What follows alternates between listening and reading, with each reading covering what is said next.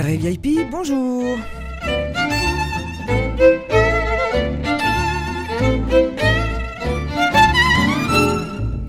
Carré VIP ou VIP, vous prononcez comme vous voulez, c'est une émission dédiée aux femmes, les déménagères de plus de 50 ans.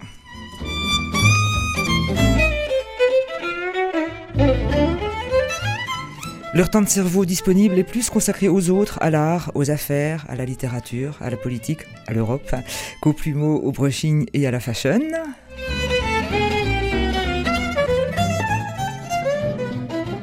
Importantes pour les leurs, dans leur quartier, dans la ville ou au-delà, elles viennent bavarder avec nous au carré VIP.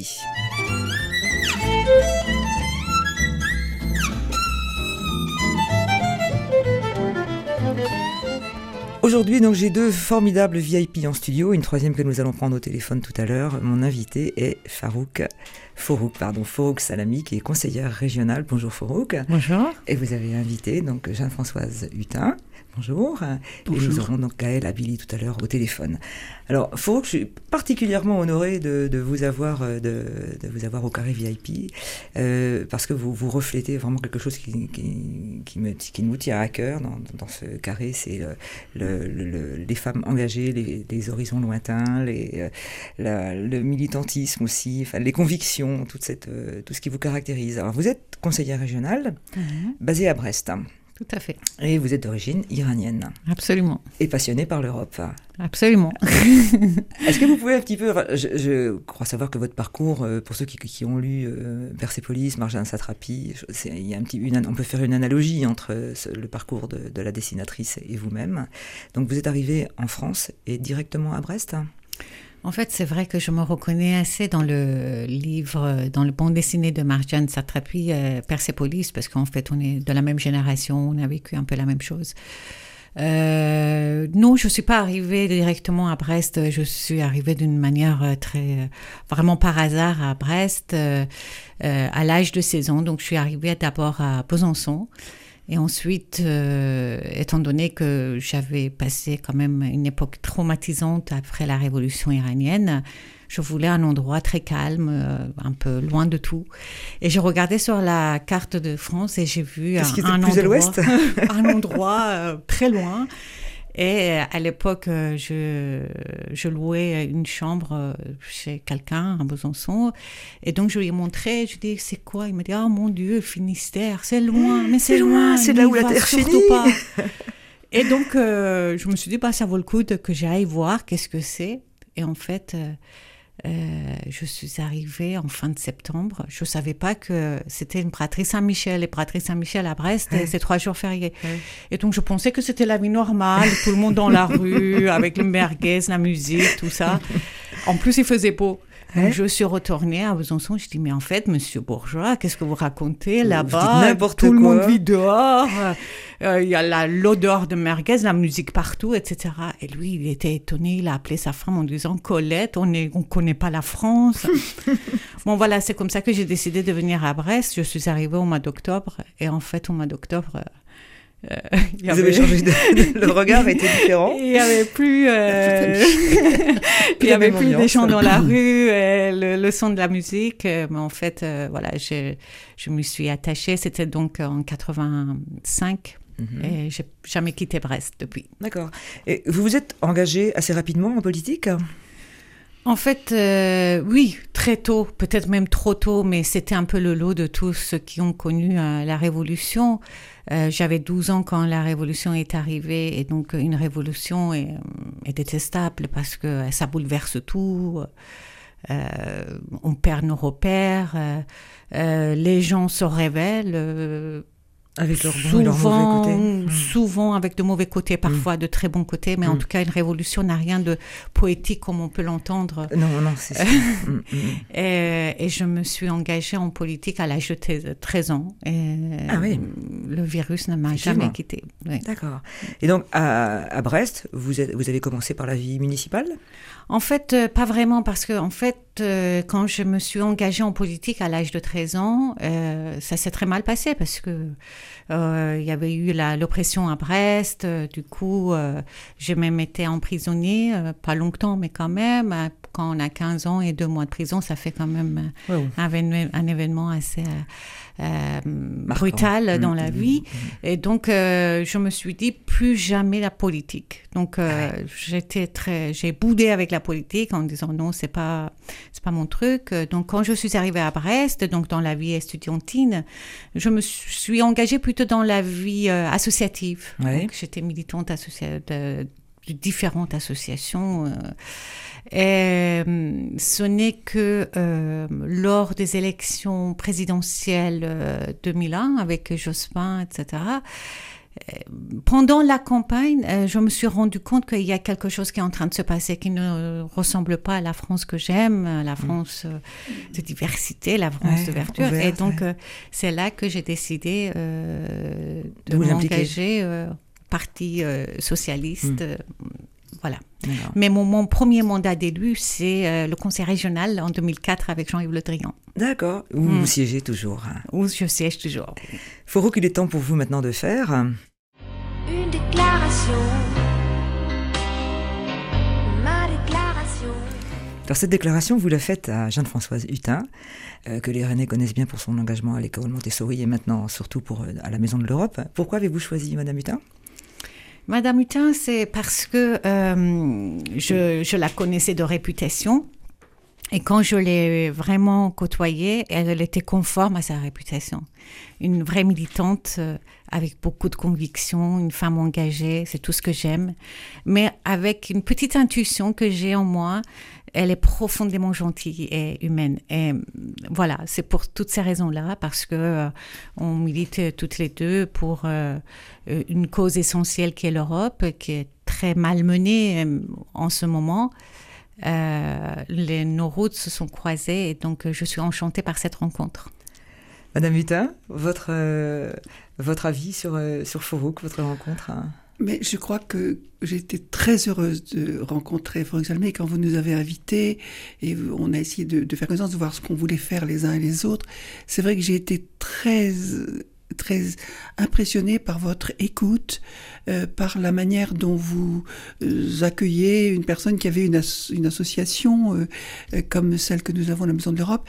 Et j'ai vraiment beaucoup, beaucoup apprécié votre ouverture et surtout ce que je sentais poindre, c'est-à-dire cette envie qu'on travaille ensemble pour un projet qui nous est commun et pour lequel vous comme moi, on, s'est engagé. Voilà, moi je me suis engagée dans, cette idée européenne parce qu'après avoir beaucoup, beaucoup occupé d'éducation, que ce soit à Montessori ou que ce soit pour les travailleurs sociaux, j'étais formateur pendant plusieurs années, euh, je voyais bien que ce qu'il faut absolument, c'est amener les gens à penser qu'en vivant ensemble, on est beaucoup mieux que quand on met des murs entre nous, etc. Et donc l'expérience en matière éducative que j'avais faite m'a conduit un peu à la politique et c'est là où j'ai rencontré Simone Veil qui m'avait euh, euh, qui m'avait invité sur sa liste en 89 et, à ce moment-là je me suis vraiment engagée pour les questions européennes parce que je me suis dit c'est un projet politique qui, vraiment euh, cherche à concourir à ce que à nous appeler tous à vivre ensemble surtout riche de nos différences Mhm. Moi, j'ai un enracinement centriste. Euh, Farouk Salami a un enracinement socialiste, mais c'est mhm. vrai qu'importe, on a devant nous cette, cette volonté de construire mhm. dans une diversité, mais une diversité. Euh, je crois qu'on est très, on, on, va dans le même sens. Bien sûr. Construire une manière de vivre ensemble on sait que c'est difficile. Euh, construire une manière de vivre ensemble qui permette à tous de se sentir respectés, reconnus, et de pas tomber dans ce que vous avez connu euh, au moment de la Révolution et qu'on voit trop se déployer encore aujourd'hui. Comment percevez-vous le, la, fabrication de l'Europe là maintenant en cette période où on approche d'élections euh, Alors d'abord je suis alors je suis très ennuyée, je suis très triste de voir que sur les 11 candidats, il y en a trois qui, qui disent l'Europe, euh, l'Europe, il faut qu'on l'améliore, mais il faut qu'on aille dans, ce sens-là. Trois sur, euh, ça fait huit qui, qui disent, euh, qui disent C'est quand même, c'est quand même très impressionnant. quand on fait l'analyse aussi des, des, gens qui sont complètement contre, on voit qu'il y a plus de 56-57% des gens qui, ne veulent pas d'Europe. C'est quand même également très impressionnant, alors que c'est un projet qui nous a permis de vivre. Alors, comment voyez-vous? Moi, je crois qu'il y a quelques candidats qui, il faut qu'on réfléchisse, qu'on voit avec, qui, qui proposent cette, euh, une perspective européenne, pensant que si on n'est pas ensemble sur le continent européen, on n'aura pas d'impact dans le monde, et qu'on soit pour ou contre la mondialisation, moi je veux bien qu'on soit contre, mais elle est là. Euh, donc pour si on veut dans le monde d'aujourd'hui pouvoir amener notre petit grain de sel, notre petit grain d'espérance, notre petite notre expérience, il faut qu'on soit plusieurs à la porter.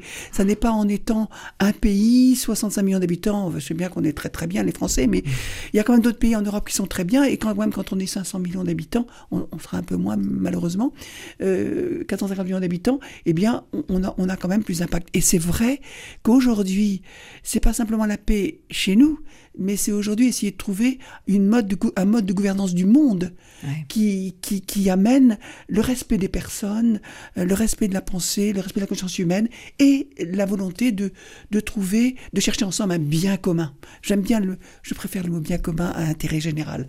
Sur le plan sémantique, sur le plan mhm. sémantique, il y a une petite différence. C'est vrai. On va écouter un petit peu de musique et on, est toujours dans cette question de l'Europe. Le choix de Faurouk euh, nous porte déjà maintenant là sur euh, YouTube, le Bloody Sunday.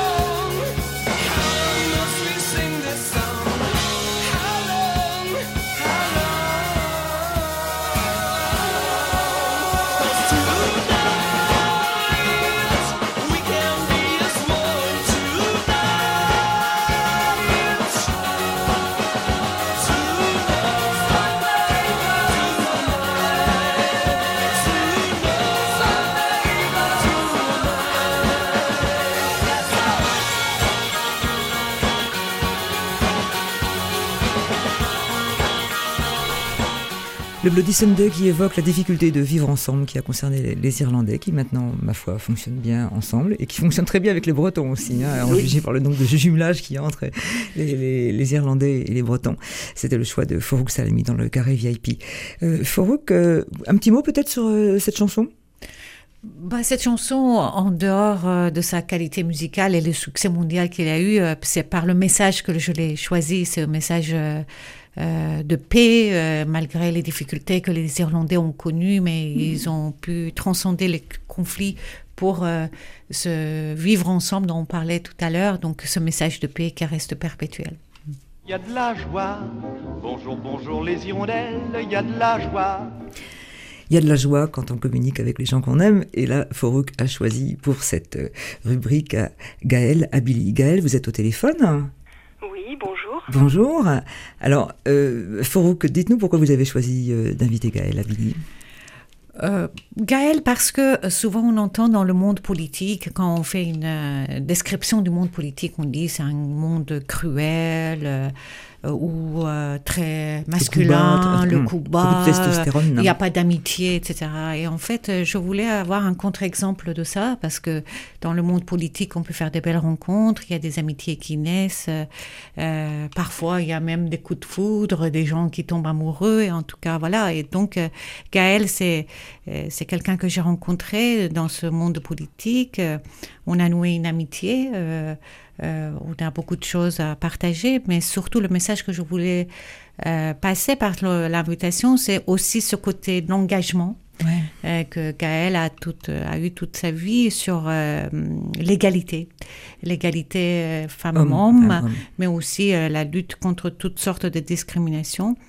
Et aussi Gaël, parce que je pense que pour les Brestois, ça signifie quelque chose. J'ai rencontré l'autre jour un ami brestois qui me disait, on a vu grandir Gaël, parce que Gaël, j'étais très jeune dans le monde politique. Et bon, maintenant, euh, voilà, c'est une femme qui est connue sur, le place, sur la place brestoise. D'accord. Gaël, alors, vous êtes conseillère municipale euh, à Brest, c'est ça, et des métropolitaines aussi, je crois Adjointe au maire, oui, et conseillère métropolitaine. Et euh, au-delà de ça, vous êtes membre du Haut Conseil à l'égalité femmes-hommes. Donc euh, vous, le, principe du carré VIP qui est de valoriser, de, rendre plus présentes les femmes dans les médias, ça, ça vous, vous, sentez concerné? Absolument, c'est une, nécessité euh, au quotidien, même si des progrès ont été réalisés. Euh, la place des femmes dans la vie publique reste un enjeu d'aujourd'hui et de tous les jours, effectivement. Comment vous le, comment vous le, comment concrètement se portent vos actions? Alors aujourd'hui, euh, moi j'ai créé en, 2004 euh, euh, la délégation effectivement à la, région Bretagne autour de, l'égalité entre les femmes et les hommes. Donc dans ce cadre-là et jusqu'en en 2015, j'ai mis en place la politique publique. Euh, aujourd'hui, je, ne suis plus élue à la, je ne suis plus vice-présidente, mais dans le cadre de ma délégation, effectivement, à la ville de Brest et dans le cadre du Haut Conseil à l'égalité, je continue à travailler sur ces questions-là, autour de, la culture et, de l'égalité entre les femmes et les hommes. Euh, j'ai euh, aussi, dans le cadre du Haut Conseil, porté la réalisation d'un guide justement pour l'usage du féminin dans la langue française et, ah justement qui parle aussi de la communication publique, comment les femmes, dans la langue, mais dans les images, euh, à travers des médias ou au travers de la communication publique des, collectivités locales et de l'État, euh, comment les femmes sont euh, rendues visibles, non pas parce que aujourd'hui la langue française depuis deux siècles les a fait disparaître et le masculin aujourd'hui domine. L'usage des, des, termes au masculin reste la règle alors que jusqu'au XVIIe siècle, les, mots existaient, euh, les mots de métier par exemple. Euh, médecin, on disait médecine. Ah euh, avocat, on disait bien avocate. ce n'était pas du tout scandaleux. ces mots-là existaient. Et donc, mhm. Le souhait, c'est qu'on les fasse revivre, redécouvrir et réutiliser. Ah oui, c'est un, combat qui doit. Euh, euh, vous, vous, attaquer une forteresse, là, quasiment, parce qu'en trois siècles, elle est, elle est, elle est épaisse. Oui, on a été éduqués dans cette habitude de l'usage du masculin. Et donc aujourd'hui, bah, c'est un choix politique qui a prévalu à cet usage euh, prédominant du masculin. Donc, effectivement, en s'engageant par l'action politique, on peut aussi faire bouger les lignes et, agir chacun dans son coin, chacun à son niveau. On peut agir pour réintroduire euh, les expressions au féminin, les noms de métiers, les noms de fonctions. Euh, vous nous appelez bien vice-présidente ou adjointe au mhm. maire. C'est devenu, euh, c'est parce que l'habitude a été reprise que c'est devenu plus courant en ce moment. D'accord. Alors j'imagine que il y, a encore des, des femmes qui, qui, mettent le nom de leur mari là sur leur carte de visite, euh, Madame euh, Jean, Jean-Marc euh, Durand Dupont. c'est quelque chose qui doit complètement vous révulser? oui, et enfin en même temps ça, ça se comprend et ça s'explique. C'est-à-dire que pour d'autres générations, les, des, des, femmes ont dû pour euh, émerger dans des responsabilités ou des fonctions, elles ont dû aussi combattre ce monde d'hommes. Et pour euh, ces pionnières-là, qui ont été les premières peut-être à, tenter de, traverser le plafond de verre, ces premières, ces premières femmes pardon, ont, dû aussi peut-être parfois prendre les attributs masculins pour réussir. Sauf qu'aujourd'hui, la question n'est plus celle-là, puisque les femmes ont massivement investi les responsabilités et le monde du travail. Donc aujourd'hui, on est en situation de s'affirmer en tant que tel et non plus ben, d'utiliser des artifices tels que, tels que cela.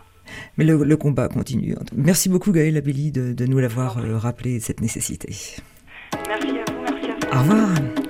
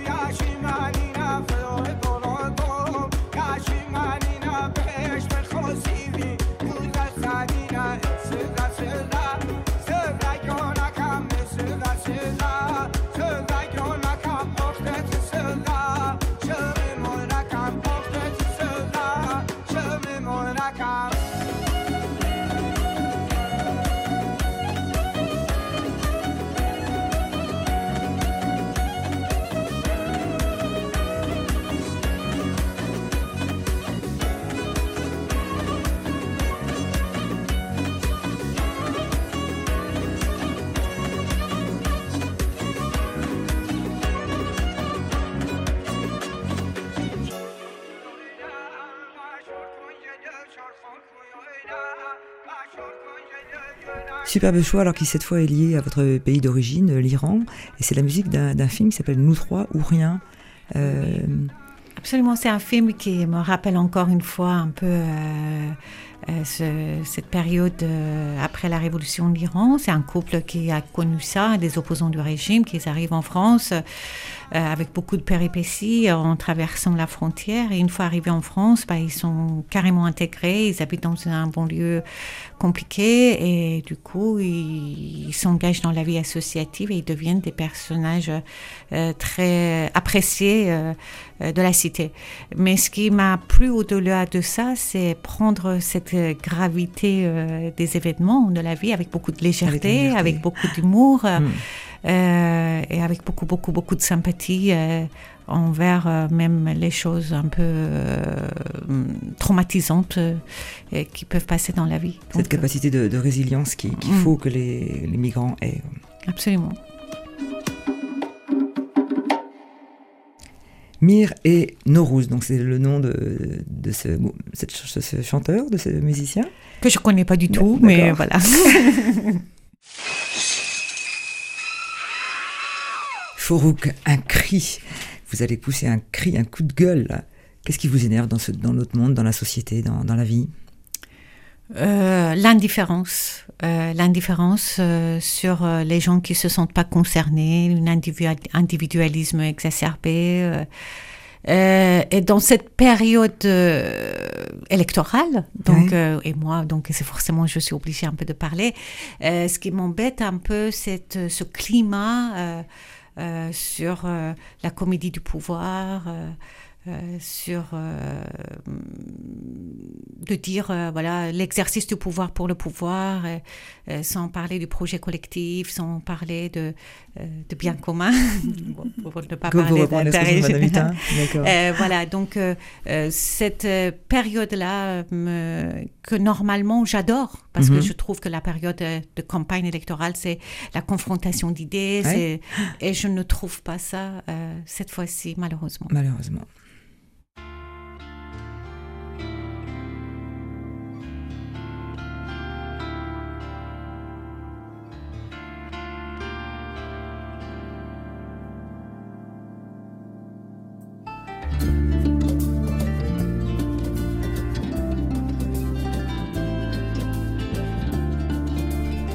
Troisième choix musical de Foro dans ce carré VIP, c'est Alan Stivell.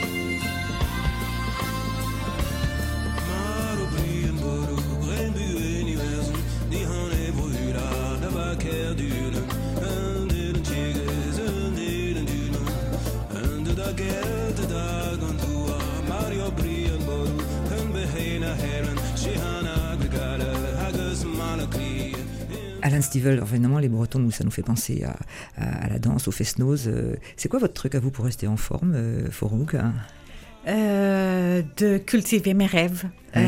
Je pense, euh, je suis très rêveuse, ce qui me rend optimiste. Et je pense que c'est vraiment quelque chose de très précieux de dire à n'importe quel âge, on peut toujours rêver, on peut toujours être utopiste, on peut, voilà. Et donc je trouve que ce côté, cette naïveté que je cultive exprès, je pense que c'est la clé pour être en forme parce que je n'ai jamais été dans ma vie dépressive.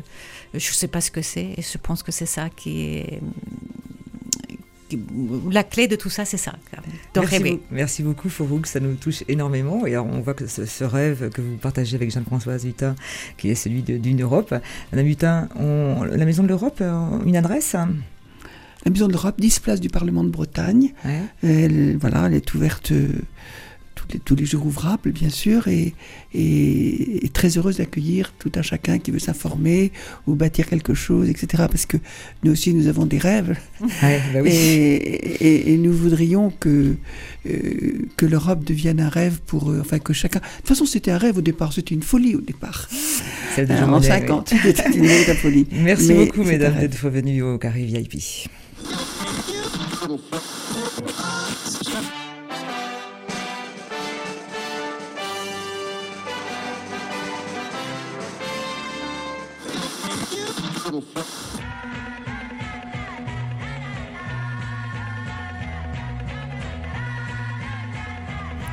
Alors, le carré VIP, c'est terminé pour aujourd'hui. Merci beaucoup, euh, Madame Hutin et vous d'être venu à, ce carré VIP. On se retrouve, euh, vous retrouvez le carré VIP euh, ce soir à 20h sur RCF. Vous le retrouvez aussi en replay sur unidiver.fr et sur sa page Facebook, carré VIP-VIP.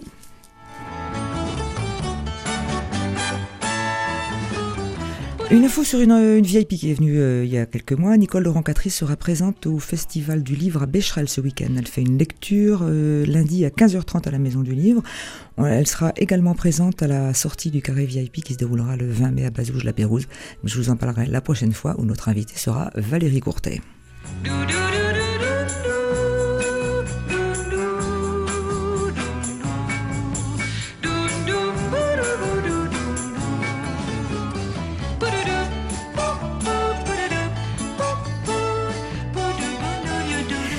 Et bien voilà, c'était un grand, grand bonheur de partager ces 30 minutes avec vous. Au revoir. Au revoir, Marie-Christine. Christine.